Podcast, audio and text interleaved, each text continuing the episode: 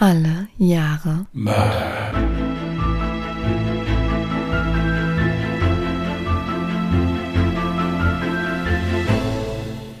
Herzlich willkommen zu Alle Jahre Mörder, der True Crime Podcast mit Ja, ich glaube, so ging es immer los. Äh, Christian, hallo. Und Jasmin. Hi.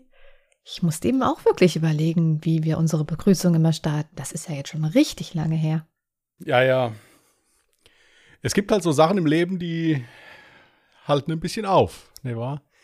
Und in diesem Sinne wünschen wir euch einen schönen Sonntag. Und ich würde kurz mal mich vordrängeln, wenn es dir recht ist. Ich möchte mich erstmal entschuldigen und in aller Form bedanken. Äh, entschuldigen dafür, dass ich offensichtlich zu blöd bin, durch mein Wohnzimmer zu laufen und mir dabei dann etwas breche. Äh, und bedanken möchte ich mich dafür, für diese ganzen vielen netten Zuschriften, die wirklich sehr verständnisvoll waren, auch wenn nur zwei Wochen Pause geplant waren. Ich aber leider ein kleines bisschen länger gebraucht habe. Ähm, vielen, vielen Dank dafür. Es ist ein kleiner Akt, hier an diesen PC zu kommen, aber es hat funktioniert. Und ich sitze jetzt irgendwie hier. Für den Fall, dass ich mal nicht so optimal vor Mikrofon sitze oder sowas, das müsst ihr mir leider nachsehen oder irgendwelche Schnaufer zwischendurch mal kommen, die die arme Jasmin dann nicht rausschneiden kann oder so. Das liegt daran, dass ich zwischendurch mal so ein bisschen die Position von meinem Bein verändern muss. Und das findet das teilweise nicht mehr ganz so cool. Deswegen, aber ich werde mein Bestes geben, um nicht vom Stuhl zu fallen. Und äh, ich muss ja auch heute nur zuhören. Also insofern, wir fangen ganz langsam an. Deswegen müsste das gehen. So, genug von mir. Dankeschön. Ich muss jetzt aber zu deiner Verteidigung mal ganz kurz sagen, es wäre schon letzten Sonntag möglich gewesen, glaube ich jetzt von deiner Seite, eine neue Podcast-Aufnahme zu machen. Ich hatte da allerdings das Problem, dass meine Katze Phoebe gerade rollig wurde und permanent am Mounzen, also wirklich schon schreiendes Mounzen war und dementsprechend ja, hat mein Kopf sowieso schon gar nicht funktioniert. Ich konnte keinen Fall schreiben und eine Aufnahme war bei der Geräuschkulisse auch nicht zu denken. Also ihr seht, es ist nicht so einfach. Selbst wenn wir wollen, Ja. kommen immer wieder irgendwelche Sachen dazwischen. Aber jetzt sitzen wir hier, ja. Ich hatte eben noch kurzzeitig Problem, dass meine Maus nicht funktioniert hat, aber es ist jetzt egal. Also jetzt, wir sind fast nicht mehr aufzuhalten. Es sei denn, ich müsste irgendwo hinlaufen dann schon. Aber ansonsten wären wir dann jetzt wieder da. Du weißt übrigens, was ich vor mir liegen habe. Ich habe hier so ein Notizzettelchen und da stand unter anderem drauf, was ich für die nächste Podcast-Folge erwähnen wollte. Und zwar wollte ich erwähnen, wusstest du, dass wir eigentlich gerade ein Jubiläum hatten? Nein. Okay, also ich glaube, wir hatten eh eine Schnapszahl als Folge. Darum geht's aber nicht, sondern es geht darum, dass wir schon über ein Jahr alt sind. Unser Podcast existiert seit dem 2. September und ich wollte sagen, ey, wir haben es geschafft, ein Jahr, jede Woche einen Fall zu posten, ohne Pause. Und dann legst du dich hin. Es tut mir so leid, dass ich jetzt gerade an der Stelle lachen musste, aber das war so unpassend, dass ich genau zu dem Zeitpunkt diesen Post gemacht habe. Wie geil ist das, dass wir ein Jahr lang jede Woche eine neue Folge hatten und dann zack kommt die Pause. Ja, das, das äh, passt ja zu dem, wenn du auch immer sagst, wie geht's? Ja, oder sowas. Das sind ja auch diese kleinen netten Gehässigkeiten, die du dir dann halt gefallen lassen musst. Ja, das äh, ist, ja. Wie fragt man jemanden, der gerade nicht in der Lage ist zu laufen, wie die Lage ist? So? Wie ist die Lage? Kann man das sagen? Ja, gut, das ist jetzt also ist sowieso eigentlich zu spät. Also ich meine, du hast es jetzt so oft gefragt, da kommst du jetzt darauf jetzt auch nicht mehr an. Also jetzt brauchst du dir auch keine Gedanken mehr darüber, ja, also. Da will man mal höflich sein, Mitgefühl zeigen und dann wird man das auch noch egal. Okay. Ja, ich war ja auch überhaupt nicht so konfliktfähig, weil ich ja unter starken Schmerzmitteln stand, sonst hätte ich das ja schon vorher moniert. Ja. Eben wurde ich auch angerufen und sollte da irgendwelche verbindlichen Statements treffen. Ich war kurz eingeschlafen, ja. Ja, ich. Er ruft mich an, total verpeilt, eine halbe Stunde bevor wir verabredet waren und sagt, oh, ich habe verschlafen, äh, ich weiß gar nicht, wie das passiert ist. Und dann redet er stundenlang, bis ich ihm dann sage, du weißt schon, dass wir erst in einer halben Stunde aufnehmen. Da war er leicht verwirrt. Zu dem Zeitpunkt, wo wir hätten aufnehmen sollen, war er noch nicht da und hatte auch auf meine letzte Nachricht nicht reagiert. Darum habe ich ihn angerufen. Sorry, das nächste Mal frage ich nicht noch, ob du noch mal eingeschlafen bist. Ja, Vielleicht ich war wärst du ja auch, guck mal, du hättest auch stürzen können. Guck mal, wie besorgt ich war. Die Zuhörerinnen und Zuhörer sehen dich nicht, das ist dir schon klar. Eben, und dich auch nicht, sonst wüssten die nämlich, dass das jetzt absolut geflunkert war, ja? Gar nicht. Doch, du hast jetzt so geguckt wie ich beim Poker, wenn ich zwei Asse auf der Hand habe. ähm, Nein, also ich war, war mich noch halbwegs salonfähig. Mal, das dauert alles ein bisschen länger im Moment. Deswegen äh, kann ich das immer zeitlich nicht so einschätzen. Ähm, aber es, es, hat ja funktioniert. Ich meine, ich sehe scheiße aus, ja, ist egal, aber es, äh, ich sitze hier, ja, und kann mhm. mein Bein fast zu 70 Grad beugen. Also insofern. Sollst du es nicht 90 Grad beugen? Nach den zwölf Wochen.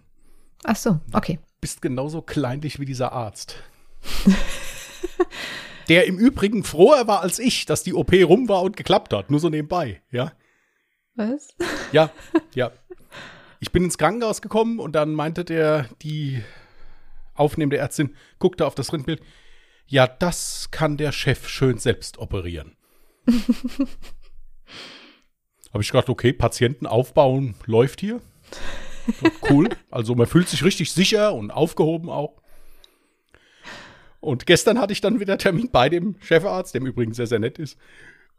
Und der guckt und sagte, gucken Sie doch mal, wie schön das operiert ist. Mein Gott, wie schön habe ich das operiert. Ich habe das auch jedem erzählt und jedem gezeigt. Ich sagte, klasse.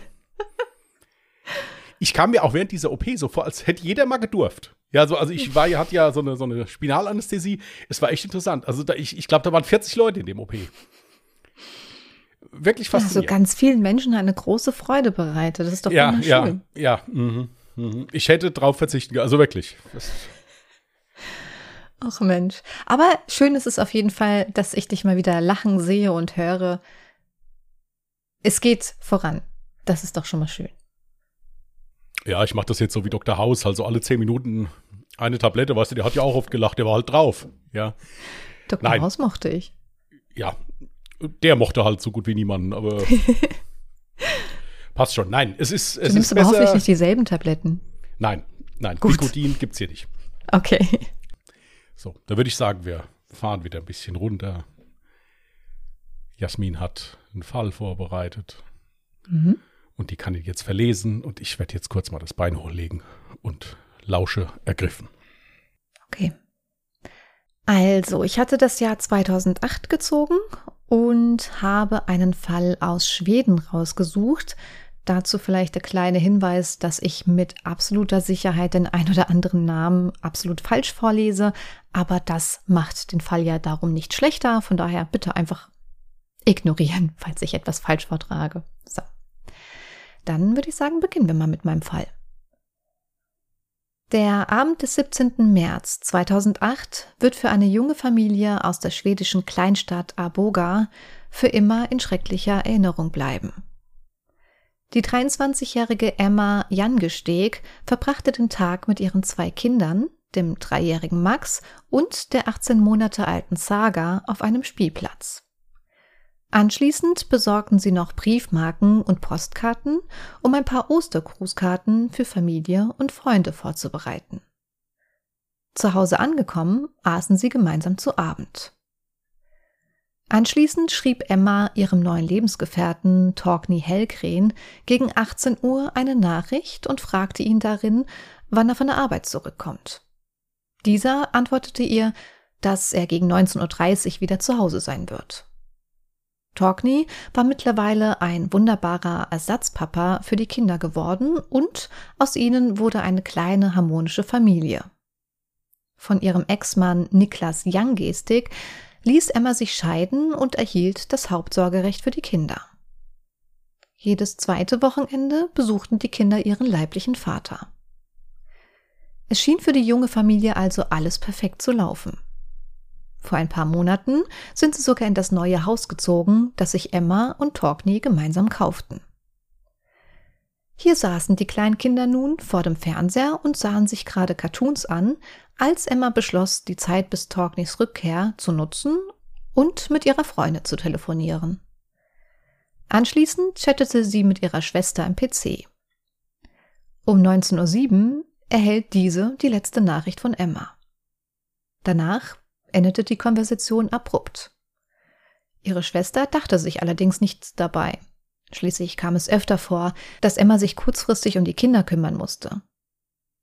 Was allerdings wirklich geschah, wird das Leben der Familie für immer verändern. Um 19.07 Uhr klingelte es an der Tür. Emma war zunächst irritiert und fragte sich, wer das sein könnte. Schließlich erwartete sie Torgny erst gegen 19.30 Uhr. Hat er früher bei der Arbeit Schluss machen können? Aber warum klingelte er dann und nutzte nicht seinen Schlüssel?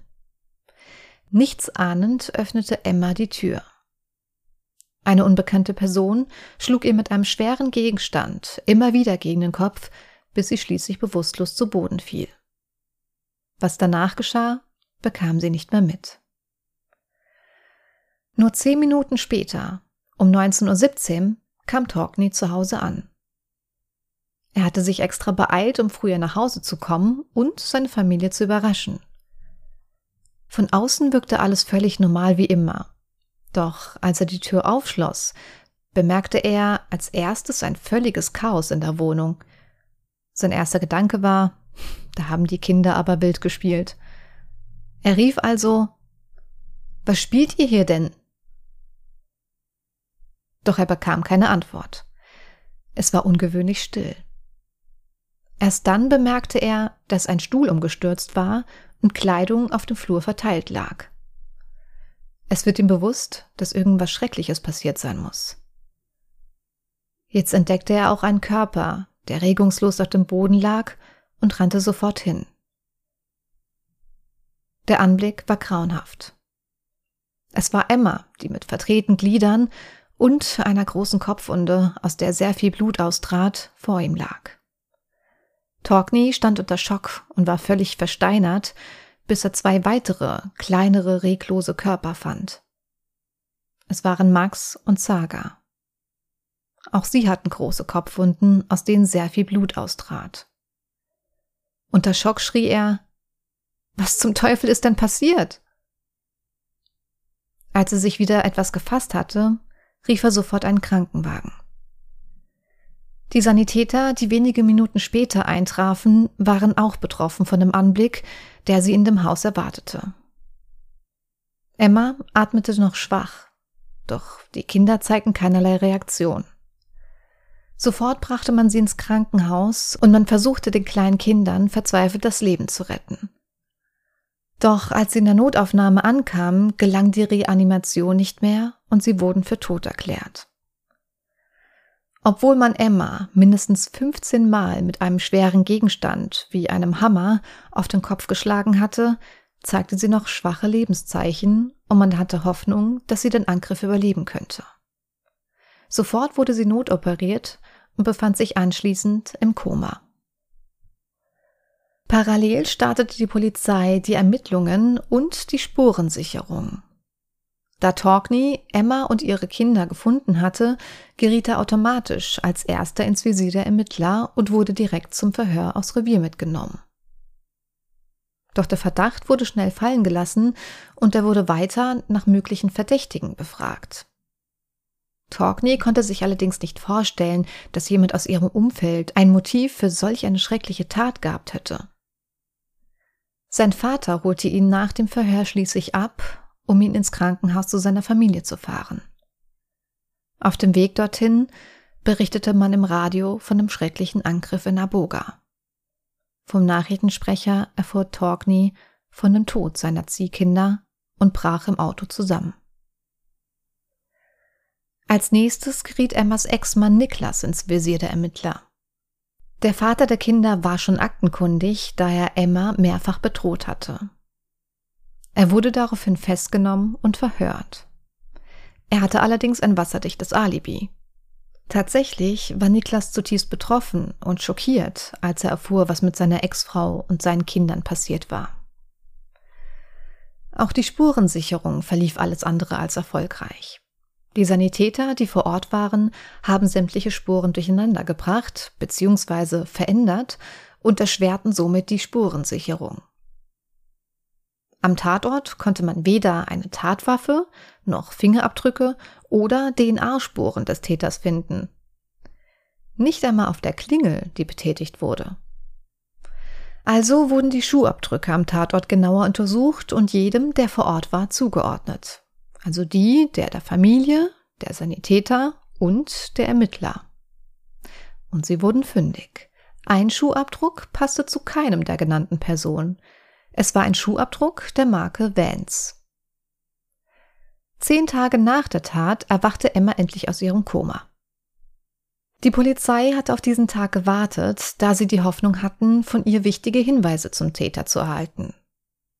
Die Ermittler befragten sie allerdings nicht auf normale Art, sondern auf dieselbe Art und Weise, wie man Kinder befragt. Sie stellten also sehr offene statt suggestiver Fragen und gaben ihr zuvor keinerlei Information zu dem Angriff. Doch Emma konnte sich an nichts erinnern. Sie wusste nicht einmal, warum sie im Krankenhaus war. Die Familie durfte auf Anweisung der Polizei zunächst nicht über den Tod von Max und Saga sprechen, da man befürchtete, man könnte sie in irgendeiner Form beeinflussen und ihr falsche Erinnerungen einpflanzen. Als er das erste Mal nach ihren Kindern fragte, antworteten diese, sie sind im Moment nicht hier. Diese Lüge belastete die Familie sehr stark.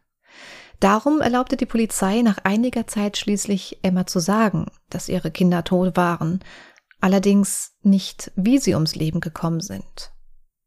Man sagte ihr schließlich, du bist einem Verbrechen zum Opfer gefallen, deine Kinder haben es nicht überlebt. Emma brach daraufhin weinend zusammen und gab sich dafür selbst die Schuld. Schließlich wusste sie nicht, was passiert war und machte sich darum für den Tod ihrer Kinder verantwortlich. Die Ermittler besuchten sie nun öfter im Krankenhaus und verhörten sie, falls sie neue Erinnerungen bekommen sollte. Jedoch blieb die Erinnerung weiterhin aus. Knapp vier Wochen nach dem Angriff wurde Emma aus dem Krankenhaus entlassen und zog in das Haus ihrer Eltern. In den folgenden Wochen versuchte sie gemeinsam mit einem Spezialisten ihre Erinnerungen zurückzugewinnen. Später soll sie sogar gewisse Fortschritte erzielen. Die Polizei erhielt wenig später einen Anruf von einer Bekannten von Emma. Diese fragte, ob ihnen eine Person namens Christine Schürer bekannt sei. Diese hatte in Vergangenheit eine Beziehung mit Torkney. Als die Ermittler Torkney anriefen, um Fragen über Christine zu stellen, erzählte er ihnen, dass er sich bereits vor langer Zeit von ihr getrennt hatte. Er war mit ihr vor seiner Beziehung mit Emma zusammen. Außerdem erzählt er ihnen davon, dass Christine sich seltsam benommen hatte und die Trennung damals nicht akzeptieren wollte. Bei einem anschließenden Verhör erzählte Torgny den Ermittlern alle Details zu seiner Ex-Freundin. Christine Schürer kam aus Hannover. Jedoch hatte sie schon früh Fernweh und verbrachte viel Zeit im Ausland. Sie lebte für einige Zeit als Austauschschülerin in Oklahoma und ging danach nach New York. Anschließend zog sie für kurze Zeit wieder nach Deutschland und studierte dort Geschichte. 2006 zog sie nach Griechenland und arbeitete in einem Hotel. Dort lernte sie auch Torgny kennen, der gerade Urlaub auf Kreta machte. Die beiden hatten einen kurzen Urlaubsflirt und sie beschlossen, nach Ende des Urlaubes weiterhin in Kontakt zu bleiben. Tatsächlich besuchte Christine ihn schon im November 2006 für eine Woche in Schweden. Doch Torkney merkte schnell, dass er diese Art von Beziehung nicht möchte und brach das Verhältnis im Januar 2007 ab. Christine kam mit der Trennung jedoch nicht klar und versuchte alles, um Torkney umzustimmen. Im März 2007 reiste sie erneut für zwei Wochen nach Schweden. Sie wollte Zeit mit Torkney verbringen und lud ihn auf einen Film und ein Abendessen ein. Torkney willigte zwar ein, sagte ihr allerdings, dass er nur mit ihr befreundet bleiben möchte und mehr für ihn nicht in Frage kommt. Sie stimmte zu und sie verbrachten einen unbeschwerten Abend. Kurze Zeit später nahm sie wieder Kontakt zu ihm auf und bat ihn um ein weiteres Treffen, um endgültig mit ihm abzuschließen. Doch Torgny wollte dies nicht und sagte ab. Daraufhin schwenkte Christine um und wollte sich nun nur noch mit ihm treffen, um ein paar Habseligkeiten bei ihm abzuholen, die sie bei ihm vergessen hätte. Sie würde auch mit ein paar Freunden kommen. Torkney sagte also schließlich zu.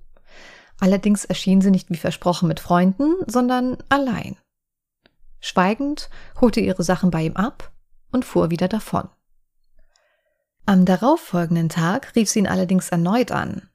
Sie machte am Telefon einen verwirrten Eindruck und erzählte ihm, dass sie nicht wüsste, wo sie sich gerade befinde und wie sie dorthin gekommen sei.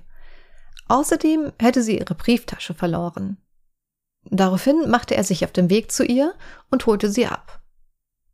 Als sie ihm erzählte, dass sie sich mit Medikamenten das Leben nehmen wollte und am nächsten Morgen nicht mehr wusste, was passiert war, bot er ihr an, eine Nacht auf seiner Couch zu übernachten.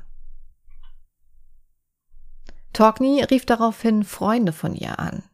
Diese baten ihn darum, Christine zurück nach Hause, also nach Deutschland zu schicken. Dies tat er auch. Zumindest glaubte er das, da er sie am nächsten Tag zum Flughafen fuhr. Doch nur einen Tag später erhielt er einen Anruf ihrer Freunde, die sich Sorgen machten. Christine war nicht in Deutschland angekommen. Bald darauf fand er heraus, dass Christine einen zweiten Selbstmordversuch unternahm. Zwei Tage danach kehrte sie dann aber wirklich zurück nach Deutschland und wurde dank ihrer Freunde, die sich um sie kümmerten, für drei Wochen in eine psychiatrische Anstalt eingewiesen. Im Sommer 2007 zog es Christine jedoch erneut nach Stockholm. Sie plante diesmal länger dort zu bleiben und begann mit der Jobsuche, schrieb sich in eine Universität ein und zog mit einer Frau in eine WG. Doch ihr psychischer Zustand verschlimmerte sich immer mehr und sie unternahm einen dritten Selbstmordversuch. Daraufhin wurde sie in ein psychiatrisches Zentrum in Stockholm eingewiesen. Im Januar 2008 kehrte Christine wieder zurück nach Deutschland, um sich um ihre kranke Mutter zu kümmern. Es hielt sie allerdings auch diesmal nicht lange in Deutschland und so flog sie kurze Zeit später wieder zurück nach Stockholm. Am 20. Februar 2008 erhielt Torkney einen Brief von ihr. Darin stand, dass sie im September 2007 einen Jungen zur Welt gebracht habe und er der Vater sei. Sie hätte das Baby allerdings zur Adoption freigegeben. Sie schrieb ihm, da ihre Mutter an einer Blutkrankheit litt und sie nun befürchtet, dass auch das Kind diese Krankheit haben könnte. Falls dem so sein sollte, würde sich die Adoptivfamilie bei ihm melden. Völlig schockiert von dieser Nachricht zeigte Torkney diesen Brief seiner neuen Lebensgefährtin Emma. Diese kannte Christine bereits aus seinen Erzählungen und zweifelte daran, ob sie wirklich ein Kind von ihm zur Welt gebracht hat. Vielmehr vermutete sie dahinter einen erneuten Versuch von Christine, Kontakt mit Torkney aufrechterhalten zu können. Auf Rat von Emma schrieb Torkney ihr daraufhin, in welchem Krankenhaus wurde dieses Baby geboren? Doch eine Reaktion von Christine blieb aus. Stattdessen erhielt Torkney eine Woche später eine E-Mail von einem Mann namens Thomas, der vorgab, der Adoptivvater seines Kindes zu sein. Ich schlage vor, dass Sie sich mit mir in Verbindung setzen, wenn Sie irgendwelche Fragen haben sollten. Ich werde mein Bestes tun, um die Fragen zu beantworten. Aber bitte lassen Sie Christine in Ruhe, denn das Mädchen hat genug Sorgen. Nachdem Torgny den Ermittlern alles über Christine Schürer erzählt hatte, galt sie nun als Hauptverdächtige in diesem Fall. Daraufhin wurde die E-Mail von dem angeblichen Adoptivtater Thomas untersucht und man stellte anhand der IP-Adresse fest, dass diese von Christine stammen muss. Die Polizei setzte alles daran, Christine aufzuspüren. Doch zu diesem Zeitpunkt befand sie sich nicht mehr in Stockholm. Christine ist nur einen Tag nach den Morden zurück nach Deutschland geflogen und wohnte bei einem Bekannten in Hannover. Von Bekannten aus Schweden erfuhr Christine, dass sie von der Polizei gesucht wurde. Daraufhin meldete sie sich in Hannover freiwillig bei der Polizei und wollte erfahren, warum. Als sie erfuhr, wieso, machte sie keinerlei Angaben und holte sich direkt eine Anwältin zur Seite. Da zu diesem Zeitpunkt kein internationaler Haftbefehl vorlag, kam sie zunächst wieder auf freien Fuß. Doch die schwedischen Behörden reagierten schnell und erwirkten einen internationalen Haftbefehl. Christine wurde schließlich festgenommen. Jedoch bestritt sie von Anfang an, etwas mit der Tat zu tun zu haben. Die Ermittler durchsuchten schließlich ihre Wohnung in Hannover. Dabei fand man handschriftliche Notizen mit Emmas Adresse. Außerdem fand man auf ihrem Laptop Fotos von Emma und dem Haus. Der Suchverlauf enthielt Wörter wie Spuren verwischen, Blutflecken und Tatort.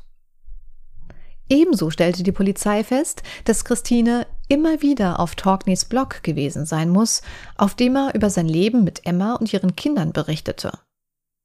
Es machte den Eindruck, als wäre sie regelrecht von Torkneys Leben besessen gewesen. Auf die Frage, ob sie einen Schuh der Marke Vans besitzt, stritt sie ab, solche Schuhe jemals besessen zu haben. Doch die Ermittler entdeckten auf ihrem Laptop ein Foto, auf dem sie selbst zu sehen war. Sie trug auf diesem ein Schuh der Marke Vans. Die Schuhe wurden zwar nie gefunden, allerdings machte sie sich mit dieser Falschaussage sehr verdächtig. Ab diesem Zeitpunkt konzentrierten sich die Ermittler nur noch auf Christine als mögliche Täterin. Bevor es zu einem Prozess kam, sammelten die Ermittler weitere Indizien, wie die Aufnahme der Überwachungskamera in Aboga. Sie fuhr in der Woche der Morde dreimal von Schweden nach Aboga, wie auch am Tag der Morde. Ebenso konnte man anhand der Mobildaten nachweisen, dass sie sich am 17. März 2008 in Aboga aufhielt. Der Polizei gegenüber gab sie an, dass sie Aboga besucht habe, um sich einige historische Orte anzusehen. Ihr Zimmer in Schweden wurde ebenfalls durchsucht und man stellte fest, dass ein Hammer in dem gemeinsamen Haushalt fehlte. Ihre Mitbewohnerin gab an, dass sich dieser immer im Werkzeugkasten befunden habe. Dies könnte die mögliche Tatwaffe gewesen sein. Christine wurde mittlerweile in ein schwedisches Gefängnis in Untersuchungshaft überstellt. Die Ermittler führten Emma in der Zwischenzeit erneut an den Tatort, in der Hoffnung, dass sie sich an irgendwas erinnern könnte. Doch vergebens. Auch der Ort löst in ihr keine Erinnerung aus. Erst etliche Wochen später fing sie an, Erinnerungsfetzen zurückzugewinnen. Sie erinnerte sich daran, wie es an der Tür klingelte. An die Person, die vor der Tür stand, konnte sie sich zunächst nicht erinnern. Sie konnte sich allerdings daran erinnern, dass sie sich mit Hi, ich bin Tine vorstellte. Plötzlich begann sie sich daran zu erinnern, dass ihr Lebenspartner eine Ex-Freundin namens Christine hatte und war sich nun sicher, dass Christine Schörer die Täterin gewesen sein muss. Der Prozess gegen Christine Schörer begann am 29. Juli 2008. Es wurden insgesamt 54 Zeugen befragt und es kamen mehrere Sachverständige zu Wort. Vor Gericht machte Christine keinen guten Eindruck, da sie in die Kameras winkte und außerdem unbeschwert lachte. Emma identifizierte schließlich Christine vor Gericht als die Täterin, die vor ihrer Tür stand. Ein Gutachten der Verteidigung besagte allerdings, dass die Angaben über den Angriff und über die Bezeichnung des Täters ohne Beweiswert sind. Ihre Angaben sollen durch unbewusste Beeinflussung von ihrer Familie stammen. Dennoch gab es genug belastende Beweise und Christine Schörer wurde am 26. August 2008 wegen zweifachen Mordes und versuchten Mordes zu lebenslanger Haft verurteilt. Sie legte Ende 2008 Berufung für ein neues Verfahren ein, jedoch wurde diese im Februar 2009 abgelehnt. Im März 2012 wurde sie in ein Frauengefängnis im deutschen Fechter verlegt, um dort den Rest ihrer Strafe zu verbüßen. Christine hält bis heute an ihrer Unschuld fest. Sie sagt, ich habe immer gedacht, dass sich das schon klären wird. Ich wusste ja, die werden nichts finden. Die haben nicht einmal in Erwägung gezogen, dass ich das nicht war. Es ist halt wirklich alles schiefgegangen, was schiefgehen konnte. Ich will auch nach meiner Entlassung weiter gegen das Urteil kämpfen. Obwohl Emma und Torkney solch schreckliche Erfahrungen durchmachen mussten, versuchen sie vorwärts zu blicken.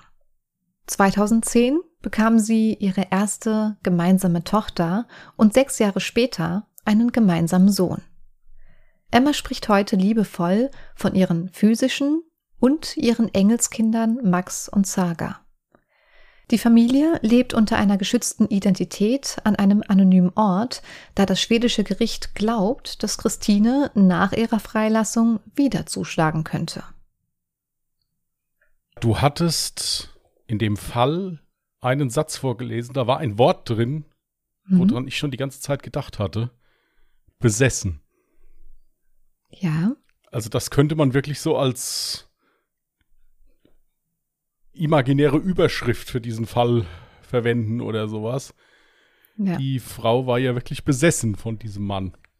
Das stimmt. Also als Tatmotiv wurde vor Gericht auch eben Eifersucht gebracht. Das ist im Übrigen auch gar nicht so selten. Das liest man mhm. öfters mal. Ja. Also ist nicht selten. Aber interessanterweise ist es ja meistens, also äh, das ist jetzt kein Vorurteil, aber es ist, glaube ich, statistisch belegt, dass es ja meistens eher dann Männer sind, die so krankhaft eifersüchtig sind, dass sie gewalttätig werden. In der Statistik sind es eher Männer als Frauen. Deswegen fand ich diesen Fall auch so interessant, weil man hinter dieser, ich sag jetzt mal, blutrünstigen Tat, also ich meine, du musst dir mal vorstellen, allein auf Emma wurde 15 Mal mit einem Hammer eingeschlagen. Das ist ja jetzt nichts, was innerhalb von einer Sekunde passiert. Man muss schon echt absolut krankhaft unterwegs sein im Kopf, um solche Tat vollziehen zu können. Ja, wobei, wenn man hier solche einschlägigen Artikel liest oder auch so psychologische Bücher, ist es ja wirklich erwiesen, dass Frauen viel intensiver hassen als Männer. Ja. Und auch die Entladung, wenn es dann so weit kommt, da teilweise heftiger ist. Bei Frauen dauert das länger. Frauen können sich mhm. länger beherrschen. Okay. Ja. Kommt natürlich mhm. auch wie immer auf den Menschen drauf an, also man kann das nicht verallgemeinern. Mhm. Aber es ist in der Regel so, dass wenn es dann so weit kommt, dass Frauen viel brutaler sind als Männer.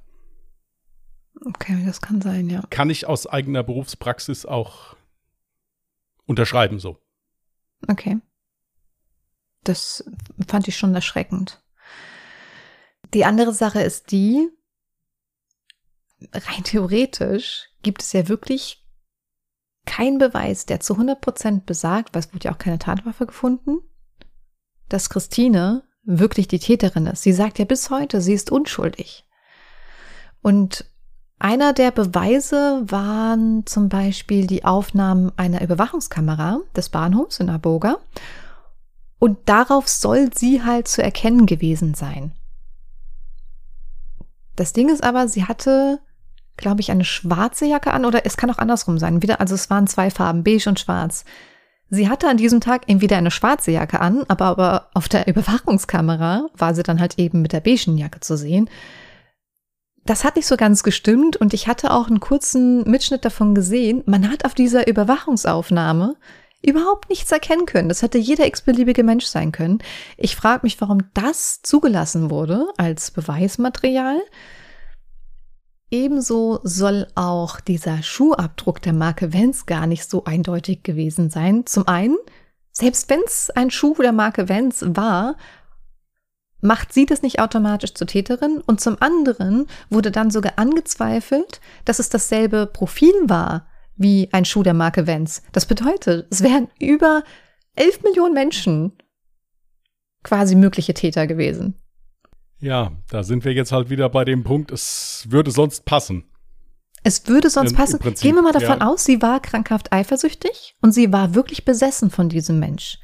Dann kann es doch durchaus sein, dass sie immer wieder natürlich auch zu einem Haus gefahren ist. Das konnte man ja auch anhand der Mobildaten auswerten etc. pp. Die Familie hat sich sogar daran erinnert, dass sie einmal Geräusche in dem Haus gehört hatte. Und dann sind sie runtergegangen und haben nur noch gesehen, dass die Tür, die Eingangstür offen stand. Und sie hatten das Gefühl, dass in dem Moment jemand anderes im Haus war. Daran erinnern sie sich noch und denken jetzt heute zurück, das könnte eben die Christine gewesen sein. Es kann ja alles sein, dass sie krankhaft eifersüchtig war und diesen Mann komplett verfolgt hat.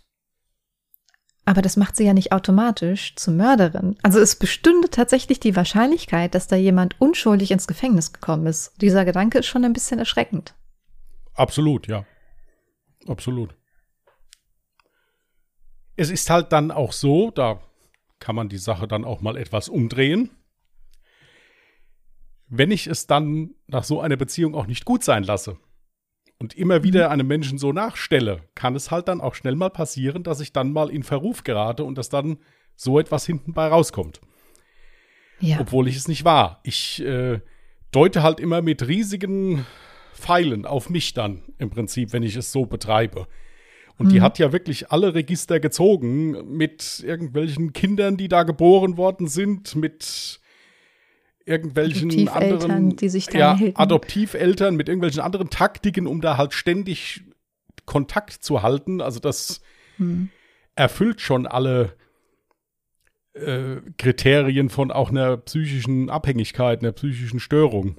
Hm. Ja. Wie gesagt, es ist natürlich ein heftiges Urteil. Man weiß jetzt nicht, was bei dem Prozess sonst noch so alles bearbeitet wurde oder vorgebracht wurde. Hm. Von ihrem Verhalten her ist es wahrscheinlich, dass sie es war. Ja, natürlich. Ja. Und auch, ja, die Beweislage, die sieht Ja. natürlich so aus. Der Hammer fehlt da in der Wohnung. Ja, und Ja, Sachen. stimmt, stimmt, den habe ich Ja. ganz vergessen, ja. Das könnten alles unglückliche Zufälle natürlich sein, aber ja, natürlich, also klar, ich glaube, jeder jetzt, am, der unseren Podcast hört, der denkt sich gerade, ja, okay, es ist doch eigentlich ziemlich eindeutig. Christine Schürre ist natürlich die Täterin, wer soll es denn sonst sein? Ich finde es immer ganz interessant, wenn schon nach dem Urteil wirklich noch dafür gekämpft wird. Und das hatte ja wirklich bis im Prinzip zum heutigen Tag die käme ja frühestens 2023 wieder raus. Also aber auch erst nachdem geprüft wird, ob von ihr keine Gefahr mehr ausgeht. Aber wenn wirklich bis zu diesem Tag weiter gekämpft wird und gesagt wird, nein, ich war das nicht. Und ich möchte dagegen vorgehen und ich möchte dafür kämpfen, dann, dann merke ich bei mir immer, dann, ja, dann folgt so ein Gedankengang, der mir sagt, vielleicht hat sie recht. Muss ich jetzt leider aus der beruflichen Praxis auch widersprechen. Ich kenne auch Verurteilte, die es waren, wo es nachgewiesen ist, wirklich, Hm. und die trotzdem immer noch kämpfen. Weil sie das vor sich selbst auch nicht wahrhaben wollen. Das ist natürlich Das eine so andere ist, Geschichte. dass, ja. dass die, dieses, ich, ich kenne Fälle von Leuten, wo du wirklich, die waren das. das da, da geht, führt kein Weg dran vorbei. Zu 100 Prozent bewiesen. Ja, Mhm. und trotzdem sagen die noch, ich war es nicht. Oder das war nicht so. Siehst du den Fall als 100% bewiesen an? Hier, man sagt immer so schön, 100 Prozent ist heutzutage fast gar nichts mehr. Ja, Das war eine schön schwammige Aussage. Nein, das ist keine schwammige- Weil ich gerade den Vergleich stellen wollte, weil du Aussage. sagtest, du kennst das aus der Vergangenheit, dass jemand zu 100% schuldig war, aber gesagt hat, ich war es nicht. Und deswegen frage ich dich, ja weil, weil es hier wie viel Prozent siehst du denn hier? Siehst du hier die 100%? Nein, 100 Prozent 100 Prozent kann ich aber nirgendwo sehen. Ich persönlich bin der Meinung, sie war es. Mhm. Und das in Kombination mit dieser Besessenheit und hundertprozentig auch einer manifestierten psychischen Störung, die die Frau hat, ist es so, dass ihre Wahrnehmungsweise da bestimmt anders ist als die der Strafjustiz. Mhm. Aber weil du jetzt eben sagtest, äh, es ist für dich ein Ausschluss, also ein bisschen ein Ausschlusskriterium der Schuld, wenn jemand nach zehn Jahren immer noch sagt, ich war es nicht und ich kämpfe dafür. Nee, ich habe nicht gesagt Ja. Ausschlusskriterium. Oder- Ich habe gesagt, es folgt automatisch in Ja. meinem Kopf Ja. ein Gedankengang, huch, kann da was dran sein? Wer so lange kämpft für seine Unschuld? Es gab doch diesen ganz bekannten Fall. Jetzt habe ich gerade vergessen, ah, wer war das denn, der wirklich auch, ähm, ich glaube, 15 Jahre unschuldig im Gefängnis gesessen hat und immer wieder beteuert hat, ich war das nicht und tatsächlich am Ende auch Recht bekommen hat. Äh, Das ist der, es gibt einen Fall in den USA, der ist nach, nach 15 Jahren dann sogar zurück nach Deutschland gekommen, weil sie wirklich dann gesagt haben, okay, er war es wirklich nicht. Mhm. Ich habe jetzt den Namen vergessen. Ich hatte letztens sogar noch eine Reportage dazu gesehen. Ja, Sören heißt er, glaube ich, mit Vornamen. Jens? Nein. Ich weiß es nicht. Die, die Lebensgefährtin hat die Eltern umgebracht, von, also ihre Eltern umgebracht und er soll das dann Ja. gewesen sein. Kann sogar sein, dass ich den Fall gemeint Irgendwie, habe. Ja. irgendwie so. Es gibt mehrere Fälle in der Justiz, wo das so ist. Mhm. Aber ich sage dir halt, das ist keine Seltenheit. Dass also jemand wirklich bewiesen, nachgewiesen ist, du warst das und der sagt, nein, ich war es nicht. Ja. Also das habe ich schon oft erlebt. Ähm, wobei es auch viele dann gibt, die dann immer nur sagen, ja, die Umstände waren anders. Also ich war das unter Umständen ja, aber nicht so, wie das da gesagt worden ist. Also, ja. Oder irgendwie so. Also es, es hat ganz viele Varianten, gibt es da immer. Mhm. Ja. Hier denke ich mir, dass hier im Vordergrund wirklich eine psychische Abhängigkeit steht. Mhm. Wobei man da dann auch wieder untersuchen muss, inwiefern ist diese Frau schuldfähig. Aber ich denke, das werden die ja auch gemacht haben. Mhm. Ich sag's mal so: Eine Jacke kann man aus- und anziehen. Man kann auch eine andere anziehen, wenn man irgendwo rumläuft. Aber wenn da so Sachen sind, dass da ein Hammer aus dem Haushalt fehlt, dass da gegoogelt worden ist, wie reinige ich Aus einen einem Tatort. gemeinsamen Haushalt fehlt. Ne? Das darfst du auch nicht Ja, vergessen. es war ja eine WG. Es könnte ja theoretisch auch die Mitbewohnerin gewesen sein, wenn wir jetzt mal rumgeistern im Kopf. Das ist durchaus möglich, aber es ist unwahrscheinlich, für mich zumindest. Ja. Ja. Aber wenn ich dann auch noch google, wie mache ich einen Tatort sauber, wie äh, entferne ich Blut vom Boden oder sonst, also dann, dann ist es schon, also dann wird es schon ein bisschen schwierig mit dem Da möchte Freispruch. ich ganz Ja. kurz dazu mal etwas sagen. Also wenn ich jetzt in einem Mordfall verwickelt werden sollte in Ja. Zukunft, ich habe ganz schön die Arschkarte gezogen, wenn ich mir mal meinen Suchverlauf anschaue, seitdem wir diesen Podcast hier aufnehmen. Ni- nicht nur du, nicht nur du. Wenn die sich den TV Now-Verlauf von mir angucken, also wir gucken ja im Prinzip nur Sachen über Serienmörder. Und zwischendurch gucke ich mal was von den Kochprofis. Ah ja. Also insofern, ja, könnte es schwierig werden für uns, aber wir sind ja harmlos. Total harmlos. Eben. Wer das von sich selbst behauptet, ist mit Sicherheit nicht harmlos. Das klang jetzt richtig falsch. So gehst du also jetzt mit Verletzten um. Hervorragend. Sagt auch viel über dich aus. Ja,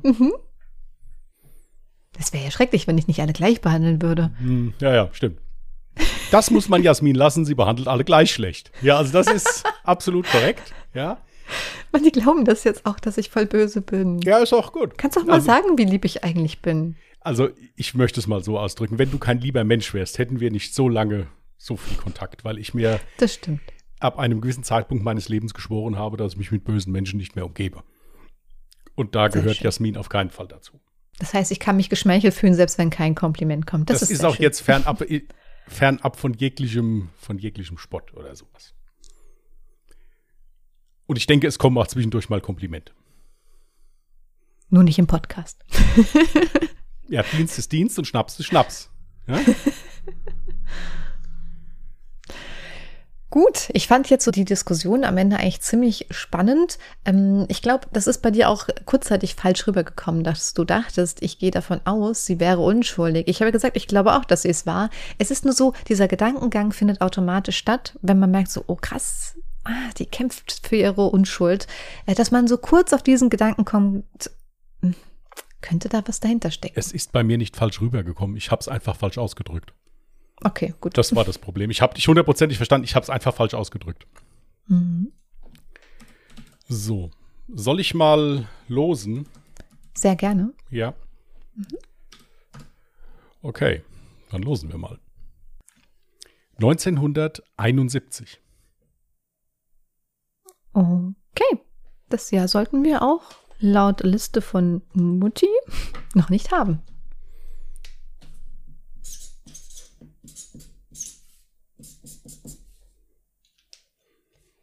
Es hat sich angehört, als hätte da eine Zahl gefehlt. Oh mein Gott, warum? Es ist so schade, dass man ihn dabei nicht sehen kann, wie er gerade wie so eine Diva in die Kamera geguckt hat und diesen Zettel in die Kamera geschnippt hat. Es ist um jetzt geklärt, beweisen, warum relativ wenig Komplimente meinerseits kommen.